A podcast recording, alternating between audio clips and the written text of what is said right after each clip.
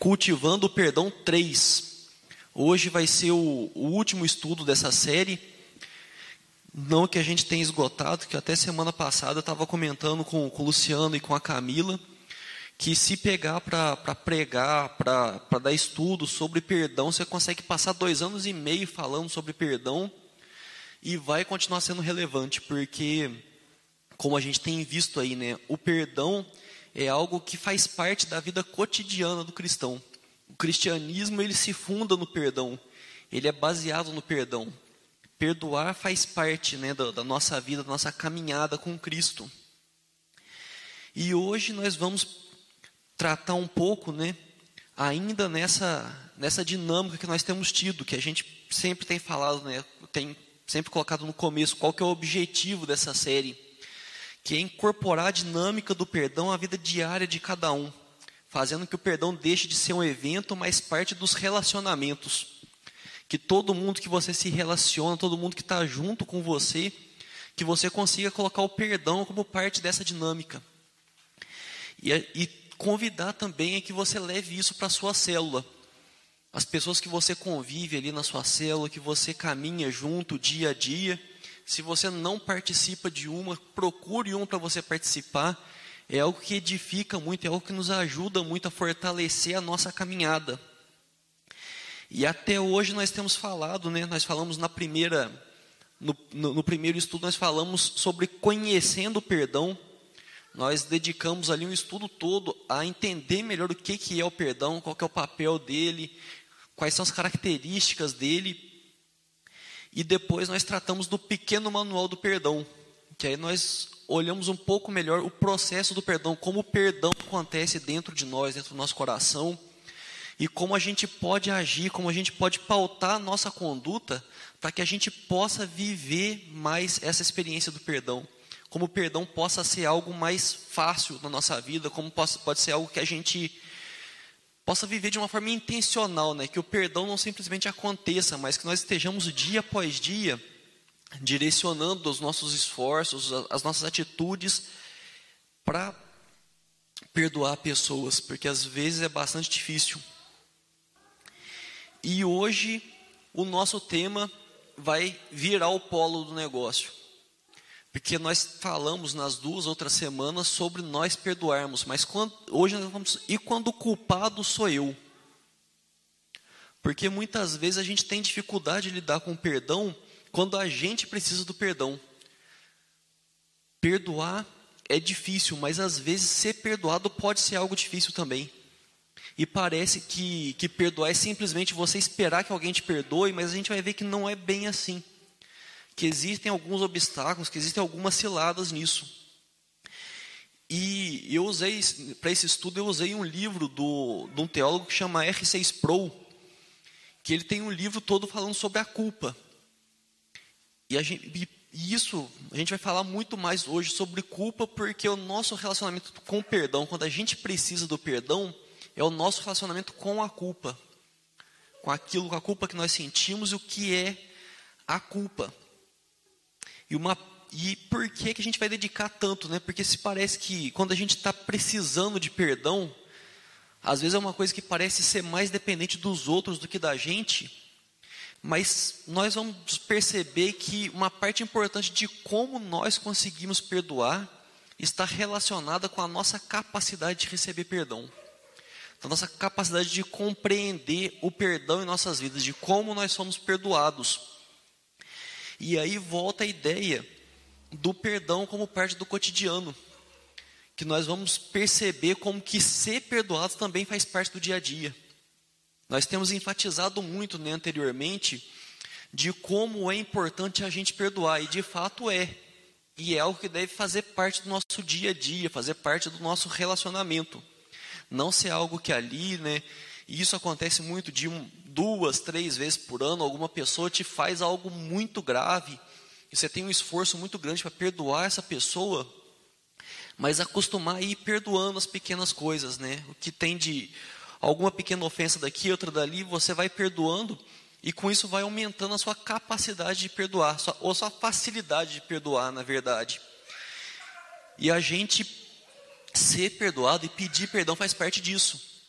Porque aí nós vamos conseguir entender que pedir perdão é algo que deve fazer parte do cotidiano. Porque muitas vezes nós colocamos na nossa cabeça que nós precisamos pedir perdão só quando a ofensa é grave. Só quando a gente faz alguma coisa muito grande, a gente pisa na bola de uma forma absurda, aí eu preciso pedir perdão. Agora isso aqui, ah não, isso é coisa pequena, isso é, como diz, é lance do jogo.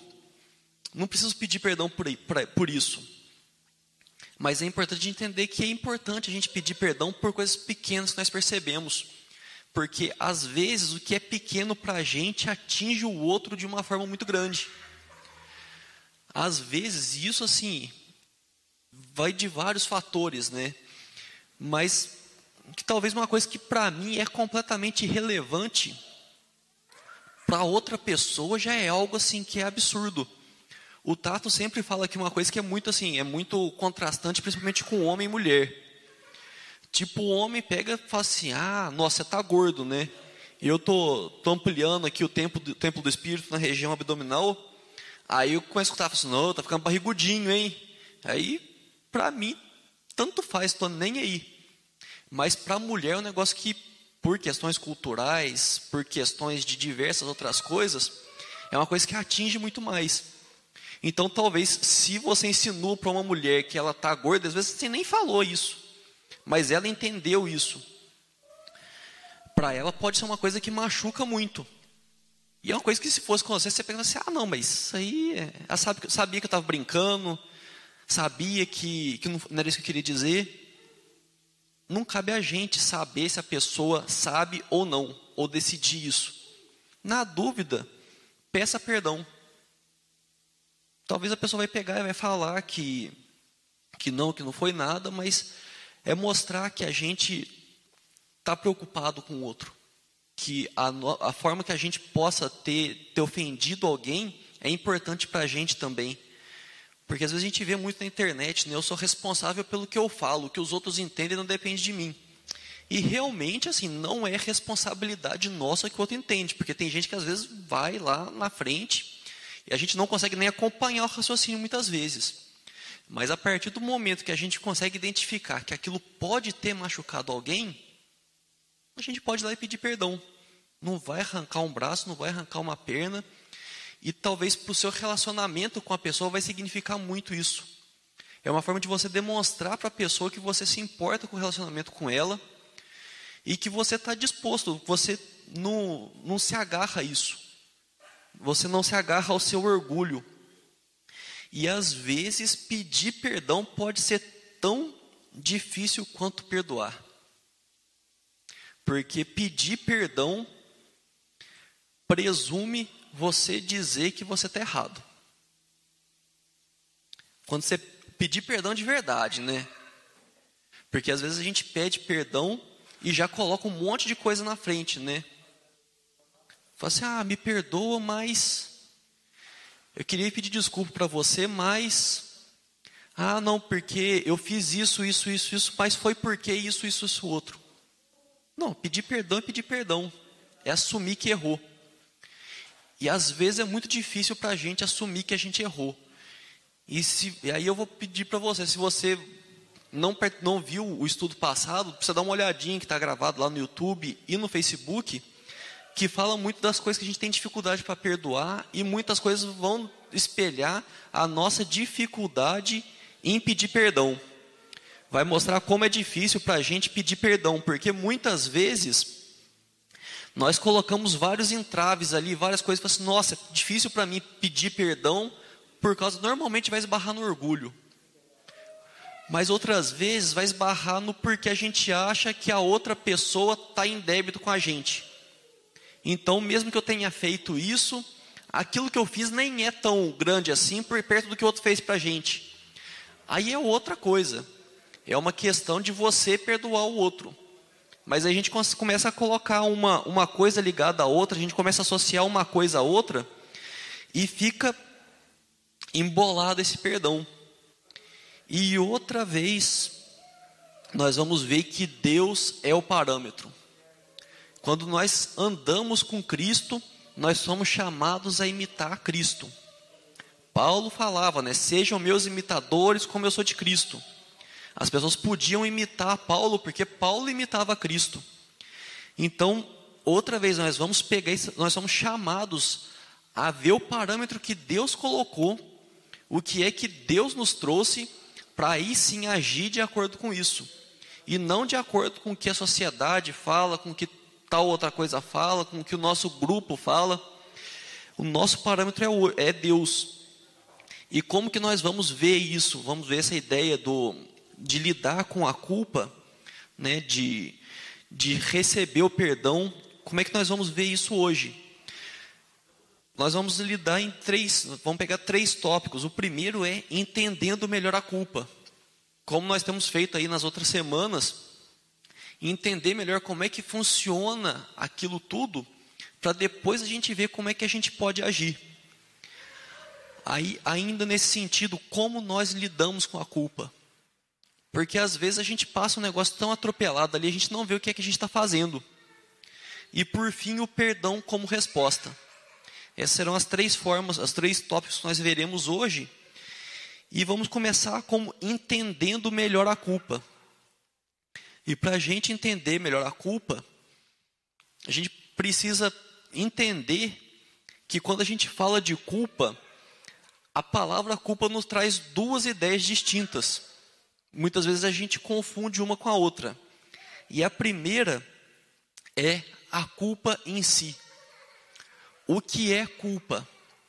E culpa, de uma forma bem objetiva, de uma forma assim, o que, que é o conceito? O que, que é culpa? É ter violado uma lei ou uma regra. Se você violou uma lei, se você violou uma regra, a partir desse momento você tem culpa. Você é culpado daquilo.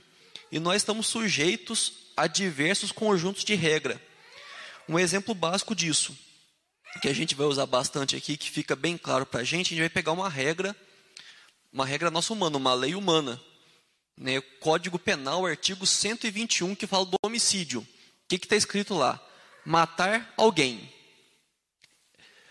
Se você matou alguém, você caiu nessa. Então, você violou a regra a partir do momento que você matou alguém. Esse é um exemplo que nós vamos ter.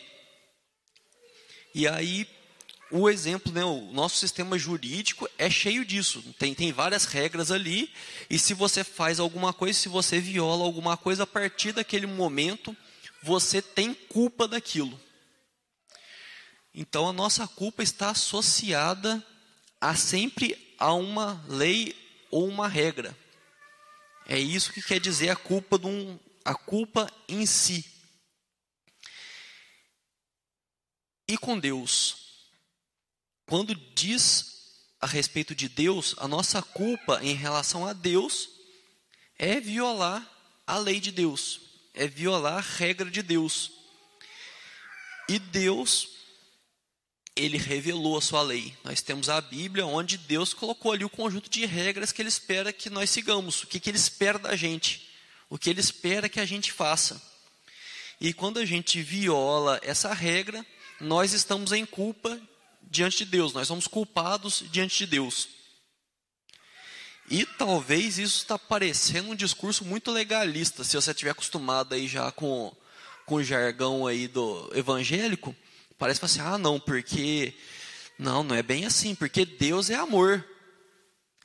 Esse negócio de lei é coisa do Antigo Testamento. Isso aí é coisa, coisa do passado. Quando Jesus veio, ele pegou e falou que não, que é, que é sobre amor. Mas aí tem uma coisa que é muito importante nisso tudo. Quando Jesus disse né, que ele pegou e resumiu a lei em amar a Deus sobre todas as coisas e ao próximo como a si mesmo, isso é uma lei.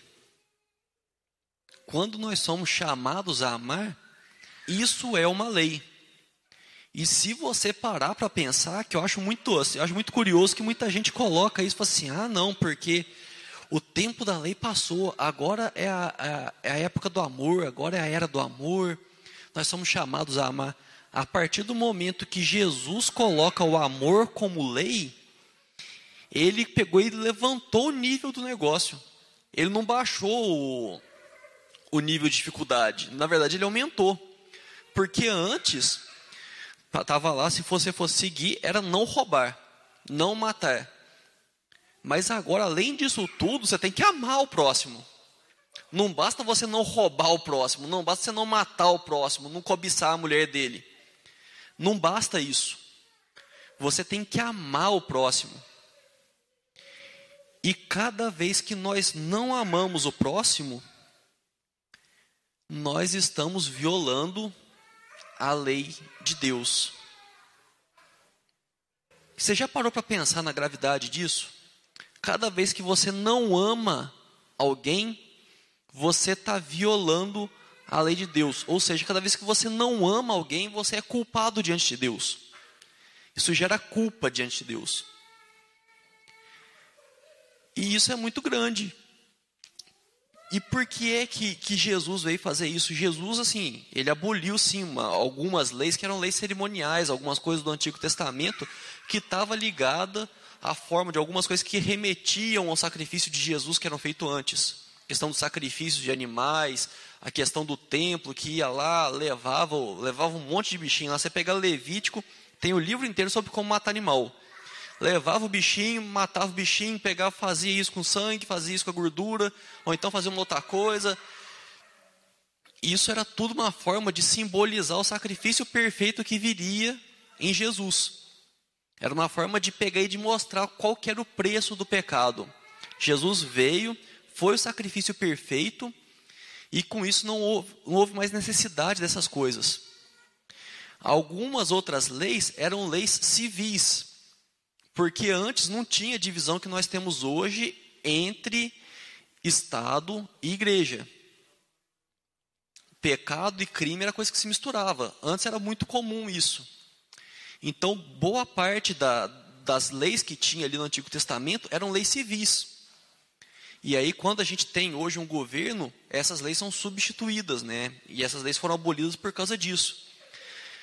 Mas as leis que são realmente as leis do nosso relacionamento com Deus, elas permanecem e foram resumidas nessa, no mandamento de amar a Deus sobre todas as coisas e o próximo como a si mesmo. E nisso, nós somos chamados a amar. E nós somos culpados quando nós não amamos. E aí, tem uma frase do, do Sproul que diz: nós caímos em culpa suprema quando violamos a lei de Deus. Isto porque sua lei é perfeita. Ela não reflete meramente os interesses velados de um grupo particular, mas o perfeito, santo, justo caráter do próprio Deus. Então, quando a gente desobedece uma, uma lei, uma regra de Deus, isso é muito pior do que quando a gente obedece uma lei dos homens. Porque as leis dos homens, elas muitas vezes elas são movidas por interesses de um grupinho. Tem um tem um cara famoso que ele teve, disse uma frase certa vez que falou que se as pessoas soubessem como são feitas as salsichas e as leis, não comeriam as primeiras, não obedeceriam as segundas. Porque a gente vê, assim, a questão do, do, do, nosso legislativo, como que a coisa funciona ali, é muito jogo de interesse. Tem leis, sim, que vêm para beneficiar a população, que vêm de encontrar o interesse da população, mas muitas leis são feitas com base em interesses. Interesses, muitas vezes, malignos. Mas a lei de Deus não. Ela é pura, ela é limpa, ela não tem essa contaminação que nós temos nas nossas leis. Então, quando a gente desobedece à lei de Deus, a gente cai nessa culpa dessa desobediência, nós caímos na pior das culpas, porque nós desobedecemos uma lei que não tem defeito. Mas tem uma outra coisa, né? Aqui a gente falando da culpa em si, né? O que é a culpa, objetivamente. Mas uma outra coisa é o sentimento de culpa, que é a nossa a resposta que a nossa consciência dá ao estado de culpa. Que aí você percebe que você violou uma lei, que você pegou e descumpriu uma regra, que você errou e como que a sua a sua consciência reage em relação a isso. como que você vai viver em relação a isso. E, muita, e a gente confunde, eu estou fazendo essa distinção porque a gente fala assim, ah, de culpa, quando fala a palavra culpa, a gente às vezes liga um e liga outro. Fala assim, ah, não, porque eu estou sentindo muita culpa, né? Ah, não, porque eu estou muito culpado. Então, essa, essa ideia de eu estou muito culpado. Se você pegar o primeiro ali, não tem muito ou pouco culpado. É culpado ou não é. É um negócio objetivo. Agora, quando fala assim, eu, tô, eu, estou, eu estou muito culpado ou eu sou muito culpado, aí já quer dizer o nosso sentimento. E esse sentimento, ele nem sempre reflete, na verdade, ele quase nunca reflete perfeitamente a culpa. Muito raramente, o nosso sentimento de culpa, ele está no mesmo nível da culpa em si.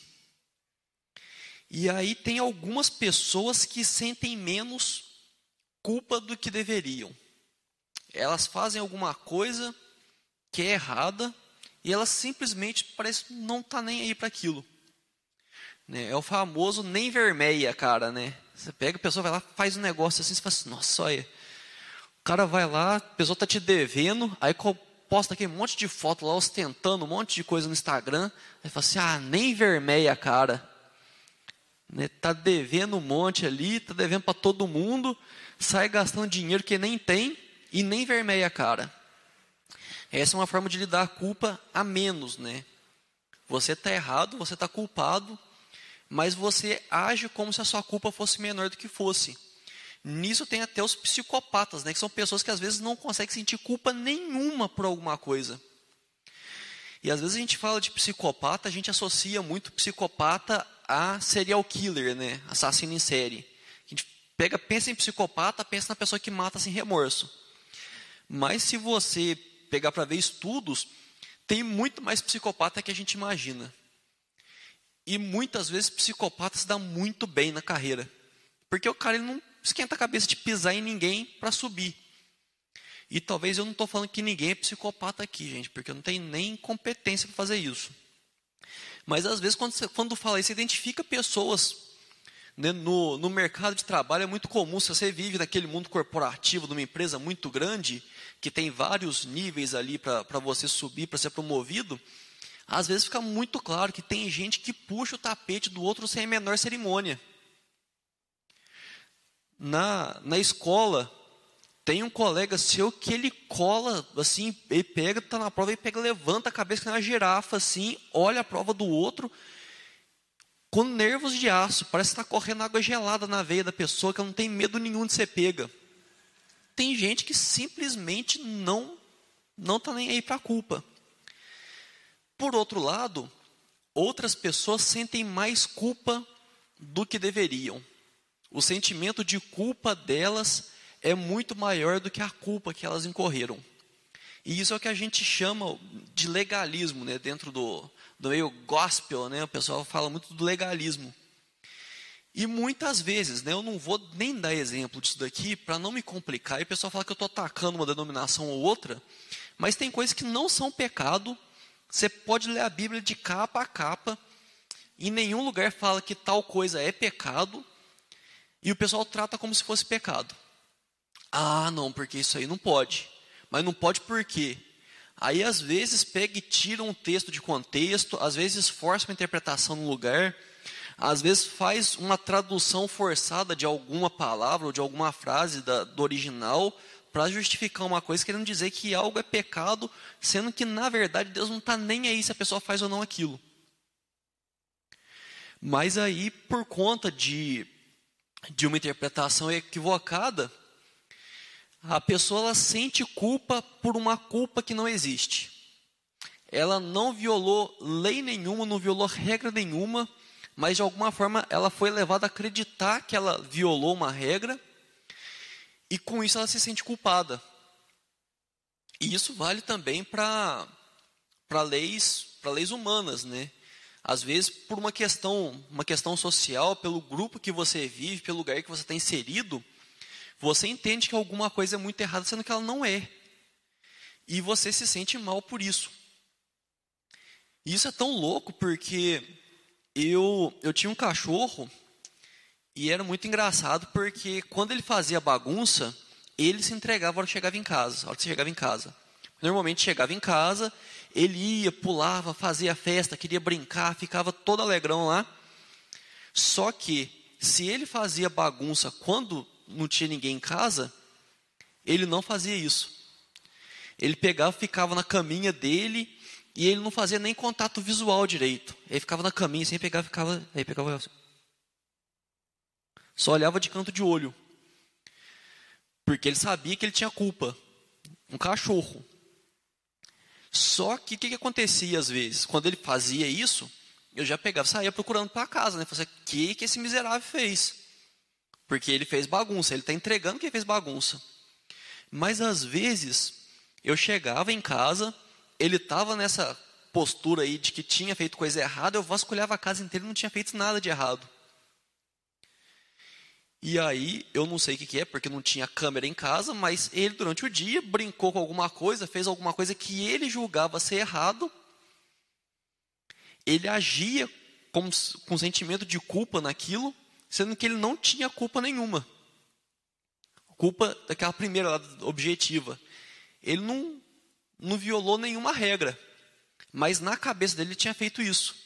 E com a gente acontece a mesma coisa. Às vezes nós acreditamos que nós violamos uma regra, sendo que nós não violamos. E isso em relação a Deus, nós vemos muito hoje em dia, cada vez mais, por causa que a gente vive no que eles chamam de uma sociedade secularizada. O que, que isso quer dizer? Até algumas décadas atrás, o padrão bíblico, o padrão do cristianismo, era um padrão social. A sociedade considerava certo e errado o que o cristianismo considerava certo e errado. Lógico que variava um pouco, mas era muito mais coincidente do que hoje. Agora, hoje, é só você parar e pensar quantas coisas nós consideramos pecado, nós consideramos não, é pecado, né? A Bíblia diz que é pecado, mas a sociedade fala que não, que está tudo bem, que não tem problema nenhum fazer isso. E por a gente viver nessa sociedade secularizada, que é uma sociedade que os, o, os padrões, os, os valores dela são diferentes dos valores da religião, a gente começa a ter um assédio muito grande querendo dizer que algumas coisas não são nem pecado. A Bíblia claramente diz que aquilo é pecado, mas a sociedade diz que não é errado aquilo e começa a querer dizer que aquilo não é pecado. A primeira parte tudo bem, a sociedade não precisa diz, não precisa concordar com a religião. Nós nós acreditamos, né, a questão do Estado laico, ela veio até da Reforma Protestante. É uma herança da Reforma Protestante. E é importante que o Estado e a Igreja caminhem separados. Então, não é preciso que a sociedade considere errada aquilo que é pecado embora seja seja interessante, seja né, desejável isso, porque nós cremos que o que Deus diz que é pecado é aquilo que é ruim para a sua criação. Então, se a sociedade viver entendendo que pecado é errado, ela vai viver melhor, porque Deus conhece melhor. Mas isso não é uma coisa que a gente pode impor. O problema é que eles começam a bater tão forte na ideia de que, ah, isso, você não pode falar que isso é errado, você não pode falar que isso é errado, você não pode falar que isso é errado. Que aí eles vão além, você não pode falar que isso é pecado. E aí já é outra conversa, porque aí eles estão entrando no, numa esfera de lei que não é deles. E muitas vezes nós caímos nessa armadilha. Muitas vezes nós pegamos assim: ah, está todo mundo fazendo isso, é normal, não é errado. Então não deve ser pecado também. E muitas vezes nós usamos isso para não sentir culpa pelo pecado que nós cometemos. E um outro problema disso tudo, do nosso, do nosso sentimento de culpa, de, de não estar tá em acordo com a culpa em si, é a gente entender, a gente não sentir culpa porque nós entendemos que é obrigação de Deus perdoar. E isso é muito forte a gente falar, parece um negócio muito muito tenso, mas muitas vezes a gente faz isso. Muitas vezes nós agimos como se fosse obrigação de Deus nos perdoar.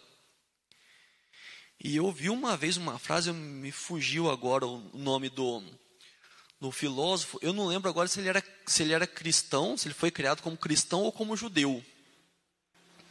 Mas ele foi criado dentro da religião, ele se desviou, e aí ele fala, falou uma coisa que ele pecava assim, porque o trabalho de Deus era perdoar. E que se ele não pecasse, o trabalho de Deus seria em vão. Ou então dizer que fosse não, porque eu tenho que pecar, porque senão Jesus morreu em vão na cruz. É muito doído a gente falar isso, mas muitas vezes nós agimos dessa forma. Você possivelmente já ouviu alguém querendo justificar que jogava lixo no chão sim para não deixar o gari sem emprego. Morrer para deixar o cara da funerária sem emprego, ninguém vai, né? assim, ah, não, preciso morrer aqui para deixar o cara, o cara da funerária ficar sem emprego. Ninguém quer fazer isso.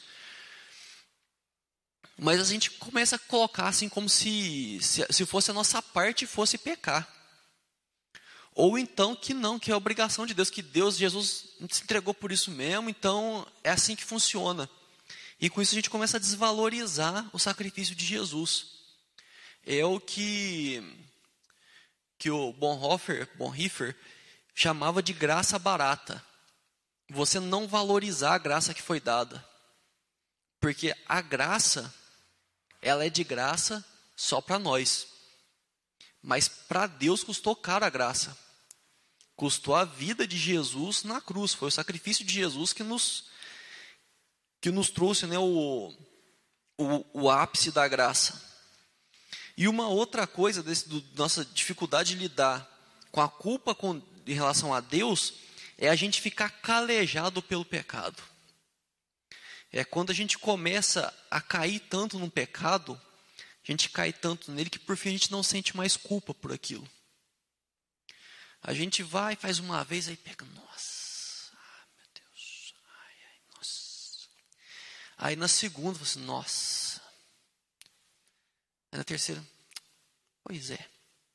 E a gente vai calejando, a gente costuma fazer, cometer tanto aquele pecado, comete tanto, comete tanto, comete tanto, que parece não ser mais pecado na nossa vida. Provérbios 4,19 diz: o caminho dos perversos é como a escuridão, nem sabem eles em que tropeçam.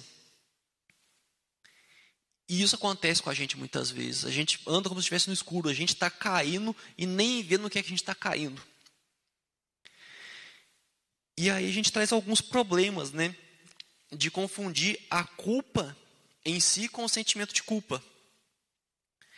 Quando nós começamos a achar, né, que igual a gente fez separação da, da culpa, o que, que é? Você tem culpa ou não tem culpa? Com o sentimento de culpa. O primeiro é a possibilidade de manipulação pela culpa. Uma pessoa vendo que a outra se sente culpada por alguma coisa, usa aquilo para manipular a pessoa. Ela gera um sentimento de culpa na pessoa para que aquela pessoa faça algo que ela deseja. Ou talvez, a gente falando de perdão, a pessoa faz a pessoa acreditar, faz o outro acreditar que ela tem uma culpa que ela não tem para tentar justificar uma culpa que ela tem de fato. Isso em relacionamento abusivo é mato. Que a pessoa pega, tipo assim, a pessoa está errada, ela está fazendo algo mal com você, só que se você vai falar aquilo, ela começa a gerar um monte de coisa que sabe que você tem por traumas, por vivências, etc e tal, que fala assim: ah, mas você fez isso, isso, isso, isso comigo. E talvez você nem tenha errado. Mas a pessoa usa aquilo para te manipular, para querer dizer que está tudo igual. Que não há o que ser perdoado, não existe uma dinâmica de perdão ali, porque você também errou. E talvez você seja você quem faz isso.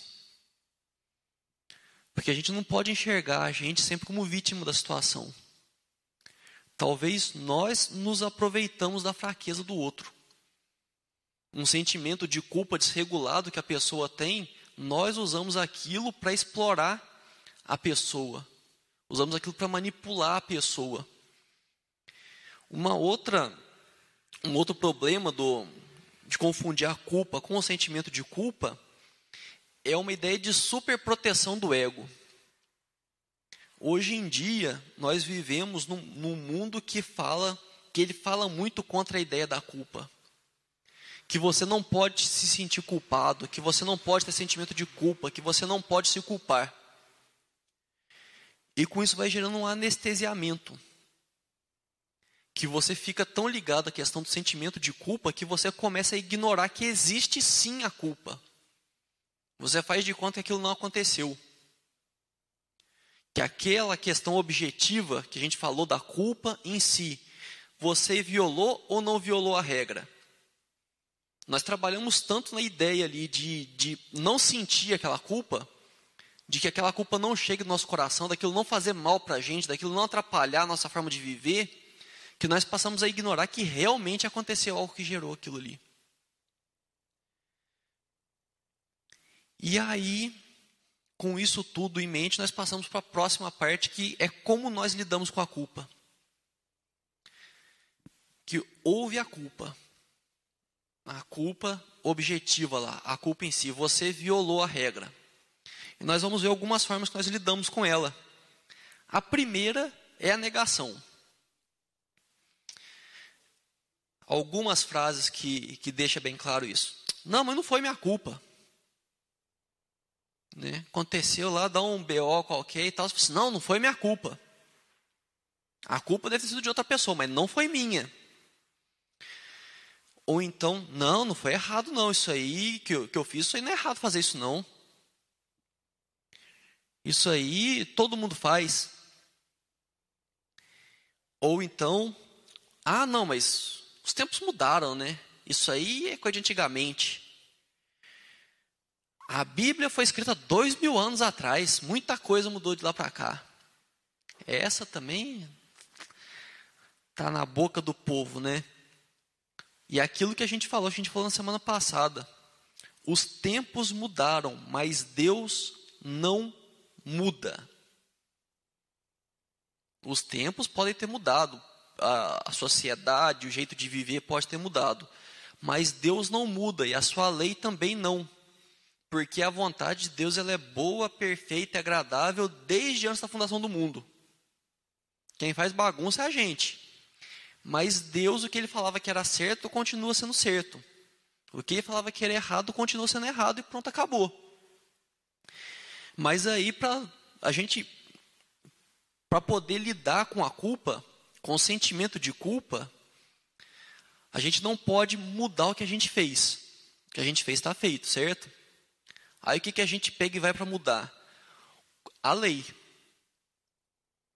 Porque eu pego, eu tem a linha aqui no chão, não vai dar para vocês verem, mas eu passei de cá para cada linha. Eu não posso negar que eu passei de lá para cá. Mas aí eu vou pegar e vou dizer que não existe linha. Essa linha não existe mais. Não, essa linha aí é coisa antes, coisa antigamente. Agora não tem mais linha não.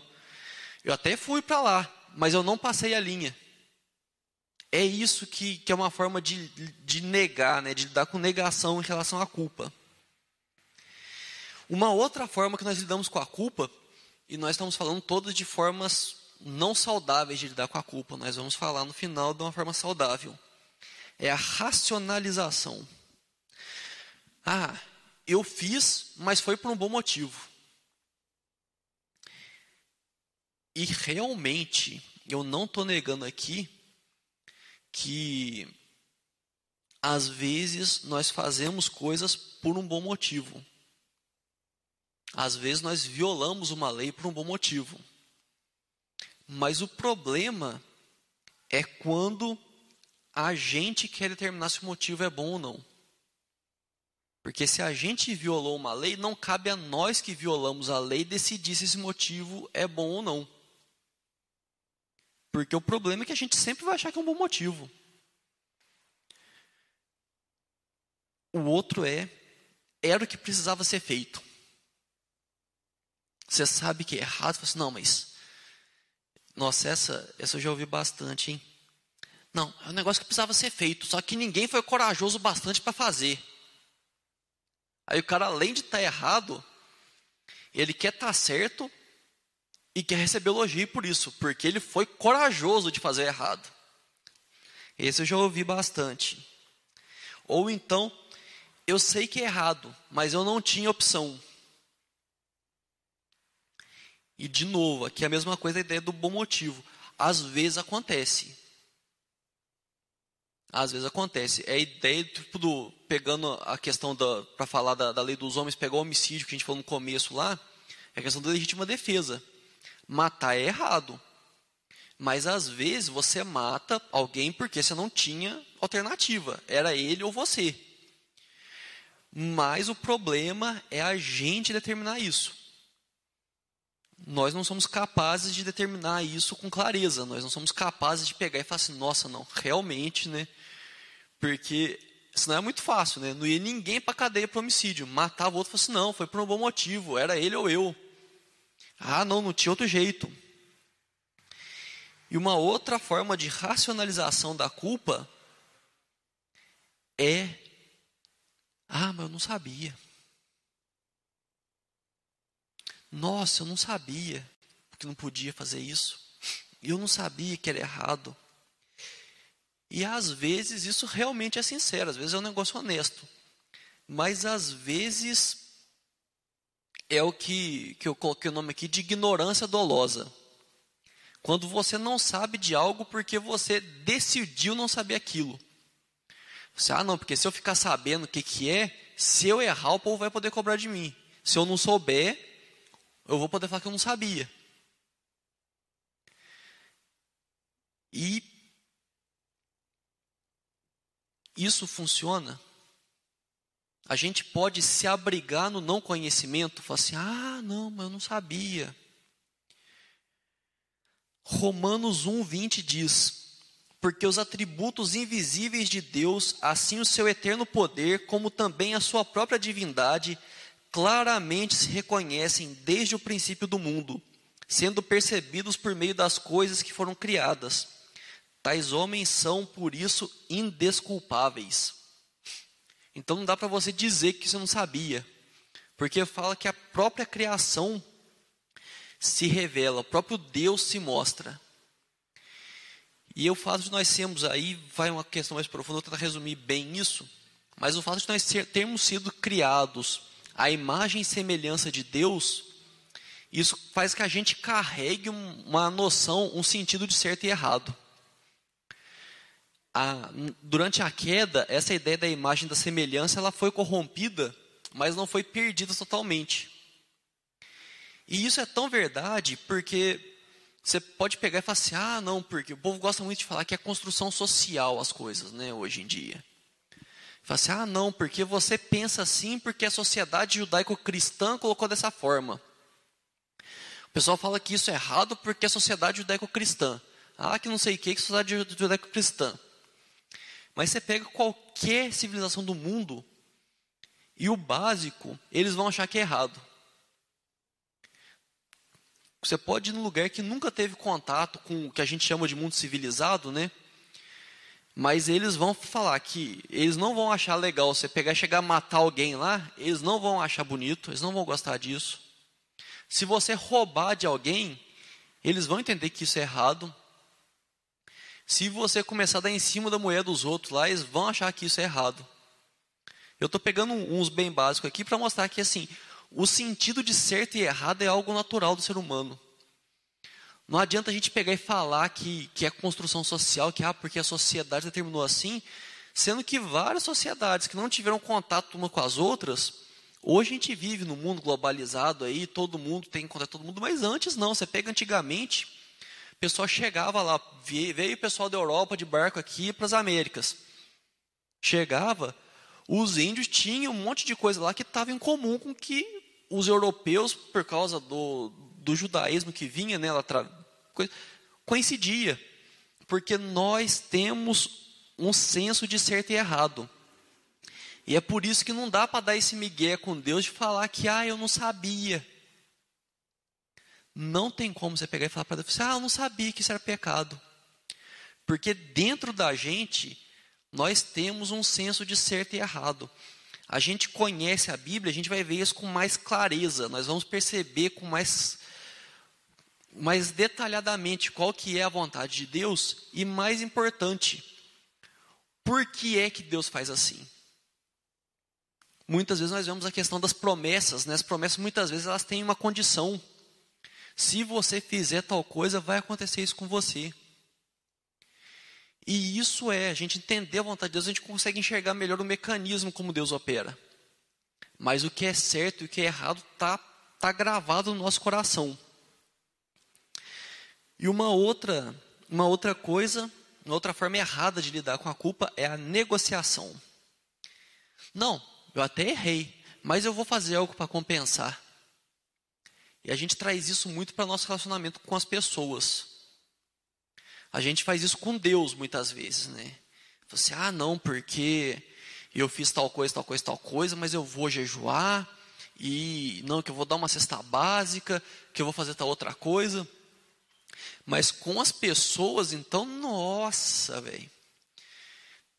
Não, eu pisei na bola com ele ali, mas eu vou começar, eu faço uma gradinha daqui, uma gradinha dali, vai ficar tudo bem. Tem um meme que eu vi que fosse assim, que fosse assim, na minha casa ninguém pede desculpa. Do nada a gente começa a ser legal com os outros de novo. Cara, isso é doentio. Isso é doentio, porque você não resolve os problemas. Porque é uma dinâmica que acontece muito. Assim, não, a gente não pede desculpa, a gente começa, faz uma coisa lá e fica tudo bem. Não fica tudo bem. Volta lá na, no estudo da semana passada que vocês vão ver que aí começa a deixar, você vai jogando para baixo do tapete, jogando para baixo do tapete, jogando para baixo do tapete. E não vai resolver. Parece que resolveu, mas não resolveu. Uma outra coisa aí, muito no relacionamento com Deus a gente faz isso. Ah, Deus é amor, Ele perdoa. E aí gera uma expectativa de perdão sem arrependimento. Sendo que a Bíblia mostra claramente que o perdão ele está ligado ao arrependimento, a gente vai ver isso já já. Mas quando a gente faz isso, que a gente pega e fala assim, ah não, porque Deus é amor, Ele perdoa. É mais ou menos, você vai num restaurante, restaurante caro, e aí chega os garçons muito atenciosos, garçons muito bem treinados ali, e toda hora eles vêm, quer saber se precisa de mais alguma coisa, consegue fazer aquele negócio que às vezes é difícil, né? dele estar tá sempre ali quando você precisa, mas não está ali quando você não quer que ele esteja ali. Porque às vezes tem um garçom que quer ser tão tencioso que ele tira a tua privacidade. Você quer conversar com alguém na mesa ali ele está em cima. Mas não, cara perfeito ali, atendimento perfeito. A hora que você pega, você está conversando ali, a hora que você parece que está querendo pedir alguma coisa, ele já vem, já está ali, e é atencioso, quer saber se está tudo de acordo, se está tudo bem, se está tudo certo. Aí que eles começam a pensar, nossa, o pessoal aqui, ele é tão gente boa que acho que eles não vão me cobrar depois. Você faz isso? Você não vai pegar e falar assim, ah não, o pessoal aqui atende tão bem, nossa, eles são tão atenciosos, eles não vão fazer desfeita de querer pedir dinheiro para mim depois. Não, porque como que funciona? Você vai, você é atendido e você paga. E com Deus funciona, a grosso modo, é por aí. O que, que é que Deus fala assim? Olha, você, você se arrepender, seu pecado vai ser perdoado. Aí você fala assim: ah, não, mas Deus a gente boa, acho que ele vai perdoar mesmo sem, arrepender. Não vai acontecer, porque não é assim a dinâmica do negócio. Você pode até acreditar que é, você pode colocar isso na sua cabeça à vontade, você está errado. Só isso. E igual no restaurante, você pode acreditar quando você quiser. Na hora que você chegar, te ver indo embora, alguém vai te cercar e mandar você passar no caixa. Então, Deus, Ele condiciona o perdão ao arrependimento. O perdão vem do arrependimento. Ele vai perdoar, as coisas vão ficar ok a partir do momento que você se arrepende. E isso vem a forma saudável que nós temos de lidar com a culpa, que é o perdão. E aí vem o perdão como resposta. Como a gente disse, a lei de Deus não foi revogada. Quando Jesus colocou o amor como o resumo da lei, ele na verdade ele colocou a lei um nível acima. E culpa só se resolve de verdade com perdão. E é por isso que não dá para fazer igual na frasezinha lá que o pessoal gosta de postar na internet, de que, ah, não, lá em casa ninguém pede desculpa, a gente começa a ser legal com o outro de repente.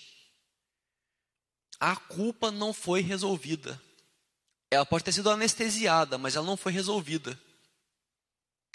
E como ela não foi resolvida, possivelmente, provavelmente em algum momento ela vai voltar. Talvez tenha acontecido com você já de você estar tá, tá numa situação, uma coisa que estava lá para trás, a hora que surge uma discussão, aí vai, tá, joga aquilo na tua cara. Porque não foi resolvida. A culpa não foi resolvida. Sproul diz: a resposta para a culpa é sempre perdão.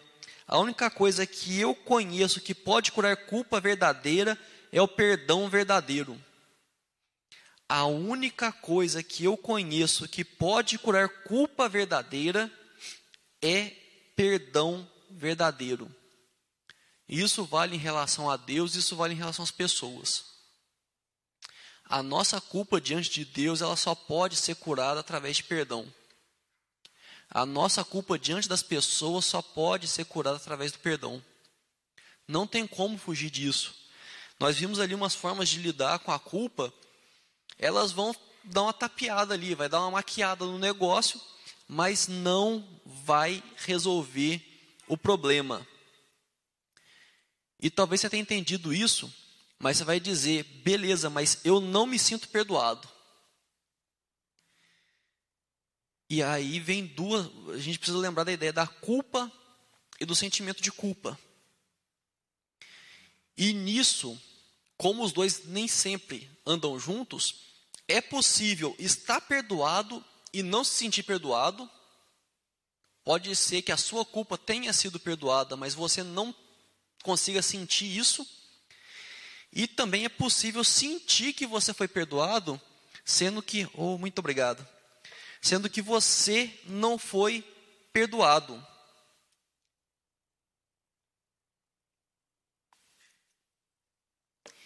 E esse é o motivo porque nós não podemos confiar nas nossas emoções no que diz respeito à culpa.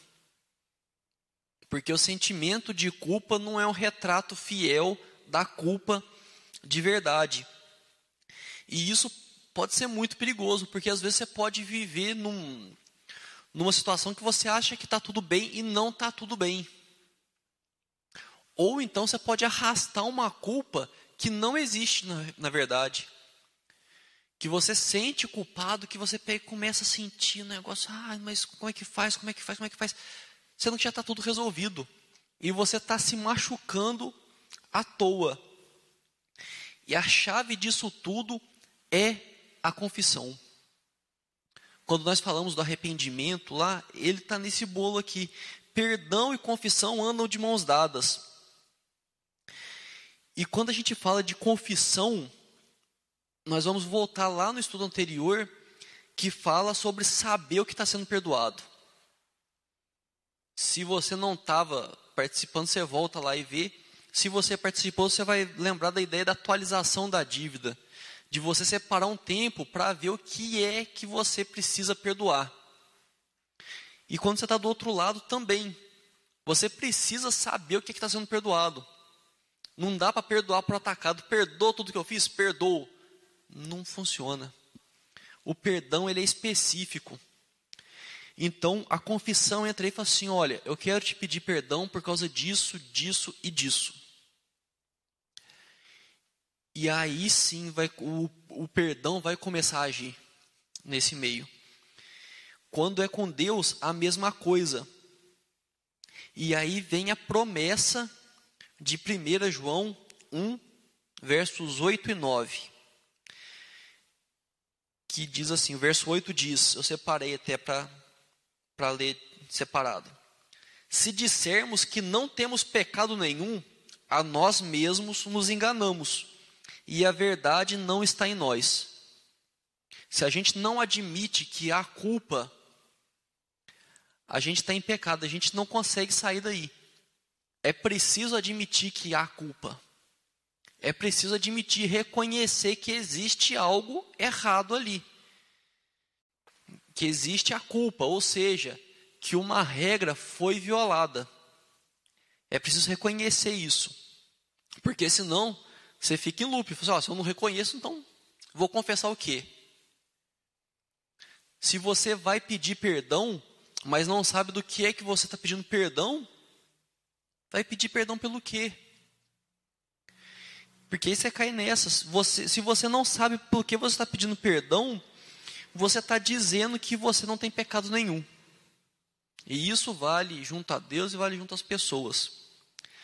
Mas, vem o verso 9: se confessarmos os nossos pecados, Ele é fiel e justo para nos perdoar os pecados e nos purificar de toda justiça. Aqui está falando do relacionamento com Deus. O relacionamento humano é um pouco mais complicado que isso porque nosso coração é duro. Mas olha só, se confessarmos os nossos pecados, a condição, Ele é fiel e justo para nos perdoar os pecados e nos purificar com toda justiça. Quando nós confessamos o nosso pecado a Deus, Ele perdoa. É isso que está falando esse versículo aqui. Quando falei das promessas, das condições que são colocadas, que muitas promessas vêm com condições, a promessa é essa: Deus perdoa. Qual que é a condição? Confessar o pecado. É você reconhecer a sua culpa. Reconhecer que você fez algo que era errado, que você violou a lei. Nisso a gente pode dizer com tranquilidade que confissão sincera gera perdão junto a Deus. Junto às pessoas, aí tem a questão de trabalhar o coração tudo mais, que nós vimos no, nos outros estudos. Então, confissão gera perdão. E se você está lutando aí com, com, com algum pecado, com alguma coisa que você já confessou a Deus, mas você não se sente perdoado, volte e leia. Marca aí, anota em algum lugar para você ler e reler e reler. 1 João 1,9. Se você tem algum pecado que você se arrependeu, que você já confessou diante de Deus e você sente que não foi perdoado, leia 1 João 1,9. Continua sentindo que não foi perdoado? Leia 1 João 1,9. E leia, e releia, e releia, e releia, até que você consiga entender que Deus é fiel. Não é fiel a gente, porque a gente não vale nada, Ele é fiel à palavra dEle. E sendo fiel à palavra dEle, Ele vai cumprir isso que está escrito aqui que se você confessar os pecados, ele é fiel e justo para perdoar. E se você continuar não se sentindo perdoado, leia de novo, até que entre na sua cabeça, porque essa é a verdade de Deus. E quando a gente está falando esse negócio de não se sentir perdoado, mesmo tendo confessado sinceramente, vem uma coisa que nós precisamos tomar cuidado que é com o acusador. Eu sempre repito aqui que a palavra, né, a palavra diabo, é a tradução de acusador. E é o que ele mais faz na nossa vida. E às vezes a gente confunde, porque o Espírito Santo ele convence do pecado. O diabo ele acusa do pecado. O Espírito Santo ele convence para direcionar para a cura, para direcionar a confissão. É ele te cutucar e falar assim, ó, você tem culpa nisso daqui. Mas ele não fala isso para jogar na sua cara. Ele fala para te direcionar esse caminho de confessar o pecado para ser perdoado. O acusador, ele acusa até do que já foi perdoado. E comigo aconteceu isso. Eu vou ser breve, que já está dando tempo. Mas eu, antes de me converter, ali na, na minha adolescência, até o, os primeiros anos da juventude, Eu tive um relacionamento muito complicado com, com Deus e com religião. E eu, durante um bom tempo, assim, eu, eu não cheguei a, achar, a acreditar que Deus não existia. Mas eu duvidava da existência dele. Eu acreditava que era impossível saber se Deus existia ou não. E Deus, misericordioso que Ele é, trabalhou meu coração e me mostrou que Ele existia. Só que eu, aí eu não conseguia acreditar que Deus se envolvia na vida das pessoas, que Ele existia como uma força sobrenatural que criou e tal, tal, tal, tal, tal, tal, tal. Deus misericordioso que é, mudou isso também, meu conceito. Mas eu continuava tendo problema da forma como as pessoas se relacionavam com Deus. Eu achava que as pessoas se relacionavam de uma forma errada com Deus. E Deus misericordioso que é, trabalhou meu coração e me apontou na direção certa. E isso foram anos.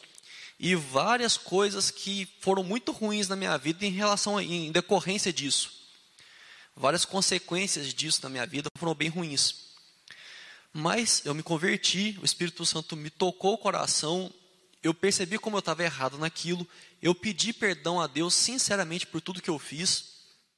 Eu senti que eu tinha sido perdoado daquilo, que Deus não me cobrava mais aquilo. Mas quando eu comecei a sentir o chamado pastoral, comecei a sentir no coração que Deus queria que eu atuasse no, no ministério da palavra, isso tudo voltou na minha cara.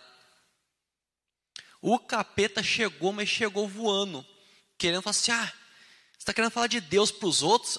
Eu sei o que você falava antes. Eu já estava perdoado disso mas o acusador vem trazer à tona aquilo que já foi perdoado. E é duro da gente lidar com isso. Porque às vezes é uma ferida que está com tão, uma aberturinha ali e ele tenta chegar com o dedo e rasgar aquilo de novo. Aí o que, que a gente faz? A gente volta em 1 João 1, 9.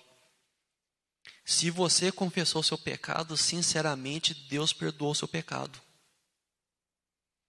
O capeta pode falar o que ele quiser, pode espernear, pode virar cambota, pode fazer o que ele quiser, mas está perdoado. E com isso nós precisamos tomar cuidado também com as maneiras erradas de lidar com a culpa que nós vimos antes: negação, racionalização e negociação. Lide com a sua culpa com o perdão, que é a forma saudável que tem. O resto é tudo, tudo falsificação. É tudo jeitinho. E para concluir, queria dizer para você: busque o perdão, busque o caminho da confissão e do perdão para lidar com a culpa. É a única forma realmente efetiva de fazer isso. Não tenta lidar com a sua culpa de nenhuma outra forma que não seja o perdão algumas coisas aqui, principalmente a, a, a ideia da negociação, ela vai agir na ideia da consequência da sua culpa, da consequência do seu pecado. O seu pecado ele teve consequências. O seu erro com alguém teve consequências. E você precisa arcar com essas consequências. Mas isso não é a forma de lidar com a culpa. A forma de lidar com a culpa é perdão. Perdoou? Perdoou. Então o que a gente tem que fazer para poder ficar tudo ficar tudo bem de verdade. E lembra, eu vou, eu quero dizer isso mais uma vez. Você que está em casa, você que está aqui, se Deus nos perdoou, nós estamos perdoados. Ponto. Se Deus perdoou, você está perdoado. Não importa o que é que você tenha feito. A Bíblia fala de um único pecado que não tem perdão, que é a blasfêmia contra o Espírito Santo.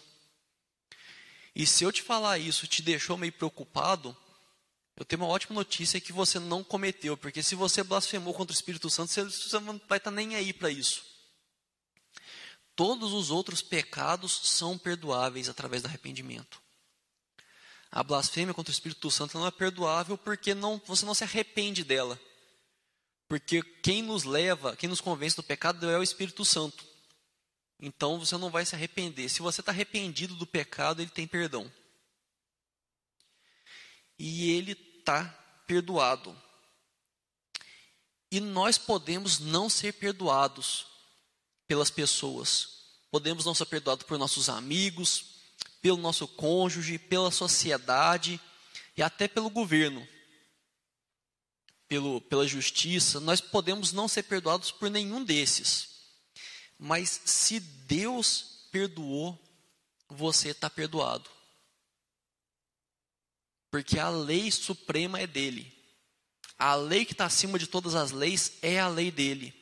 Então, se Deus perdoou, você está perdoado. E se tiver difícil para você entender isso, 1 João 1, 9.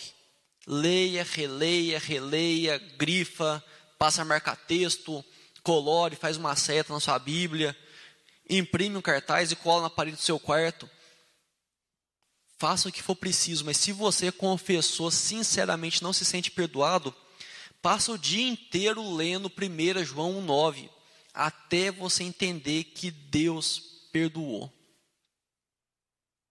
Que você não precisa arrastar essa culpa para frente, porque se Deus perdoou, o resto é coisa do acusador. É o capeta martelando tua cabeça que você fez coisa que não tem perdão, sendo que Deus já perdoou. Mas para isso é necessário uma confissão sincera. Você rasgar o coração diante de Deus, dizer: Deus, eu pequei contra ti. Eu sou culpado. Me perdoe. E aí vai vir o perdão de Deus e vai vir a cura na sua vida. Amém? Vamos orar mais uma vez? Fecha seus olhos. Senhor Deus, Pai, muito obrigado, Senhor Deus. Muito obrigado pelo seu perdão, Pai. Nós poderíamos agradecer o Senhor por diversas coisas, como de fato nós devemos agradecer por diversas coisas, mas só o seu perdão é o suficiente para que nós sejamos gratos pela eternidade, Pai.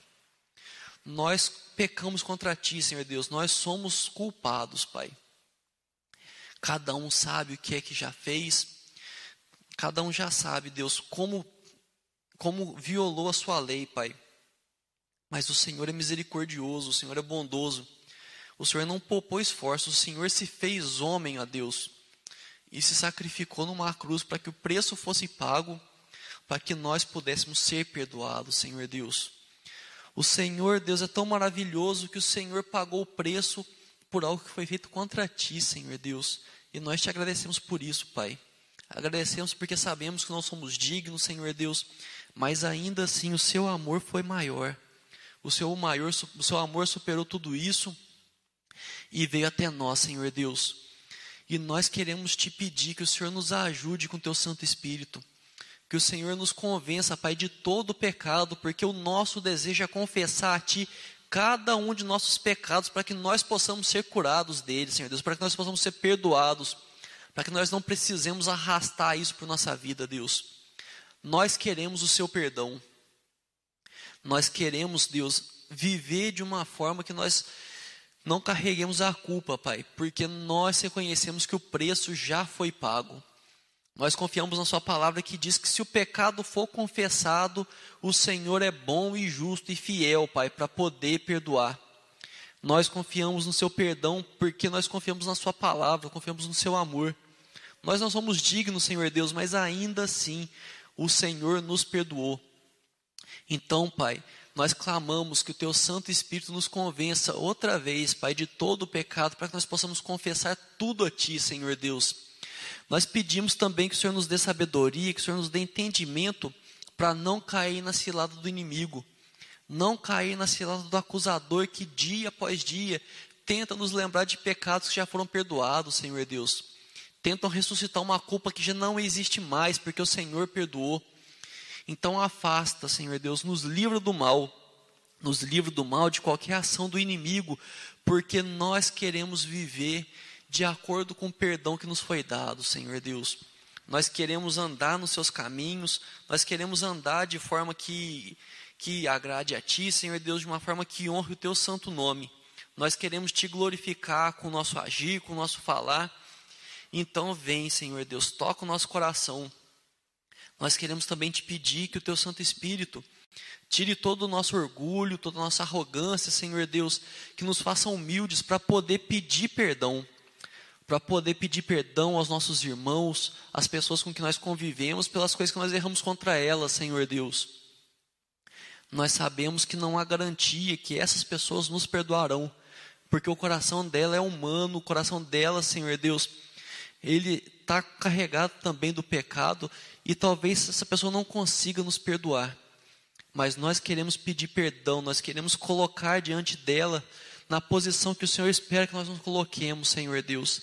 E se elas não conseguirem nos perdoar, e nós oramos aqui para que o Senhor as ajude a perdoar-nos, Senhor Deus, mas se ainda assim elas não conseguirem, que nós consigamos viver cientes que o seu perdão nos foi dado.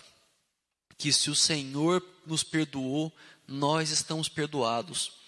Nós queremos o perdão das pessoas, sim, porque a Sua palavra nos diz que, que no que depender de nós, para termos paz com todos, Senhor Deus. E nós sabemos que o perdão traz paz. Então, nos dê, Senhor Deus, encorajamento, nos dê força para poder vencer o orgulho e pedir perdão a quem nós precisamos pedir perdão. Em coisas grandes, mas em coisas pequenas também, Senhor Deus. Talvez em coisas que nós acreditamos que nem precisam ser perdoadas, mas que alguma coisa nos incomoda ali. E talvez nós possamos ter ofendido pessoas sem perceber, porque a nossa natureza é muito é muito ruim, Senhor Deus. Nós não conseguimos enxergar como nós machucamos os outros. Mas nos dê sabedoria, nos dê discernimento para enxergar tudo aquilo que nós precisamos pedir perdão, Senhor Deus. E que seja um pedido sincero tanto diante de Ti como diante dos homens, Senhor Deus. Cuida de nós, molda o nosso coração para ser um coração sedento de perdão, para que nós possamos viver em paz, Senhor Deus. E igualmente nós pedimos que o Senhor abençoe o dia de cada um aqui, de cada um em casa, Senhor Deus. Que nós possamos desfrutar de mais esse dia que o Senhor fez, que nós possamos estar, Pai, estar com o coração preparado para o culto que será celebrado a Ti à tarde e à noite, Senhor Deus. Enche o nosso coração para a festa que será celebrada com batismo, com recepção de membros, Senhor Deus, com a Santa Ceia. Já desde já que Teu Espírito Santo esteja incomodando o nosso coração para aproveitar ao máximo essa festa que o Senhor preparou para nós. E nós possamos passar em segurança esse dia, que nós possamos viver bem de acordo com a Sua vontade, Senhor Deus. E no nome santo de Jesus que nós clamamos a Sua bênção sobre a vida de cada um, sobre a família de cada um aqui, Senhor Deus. É no nome santo de Jesus que nós oramos. Amém.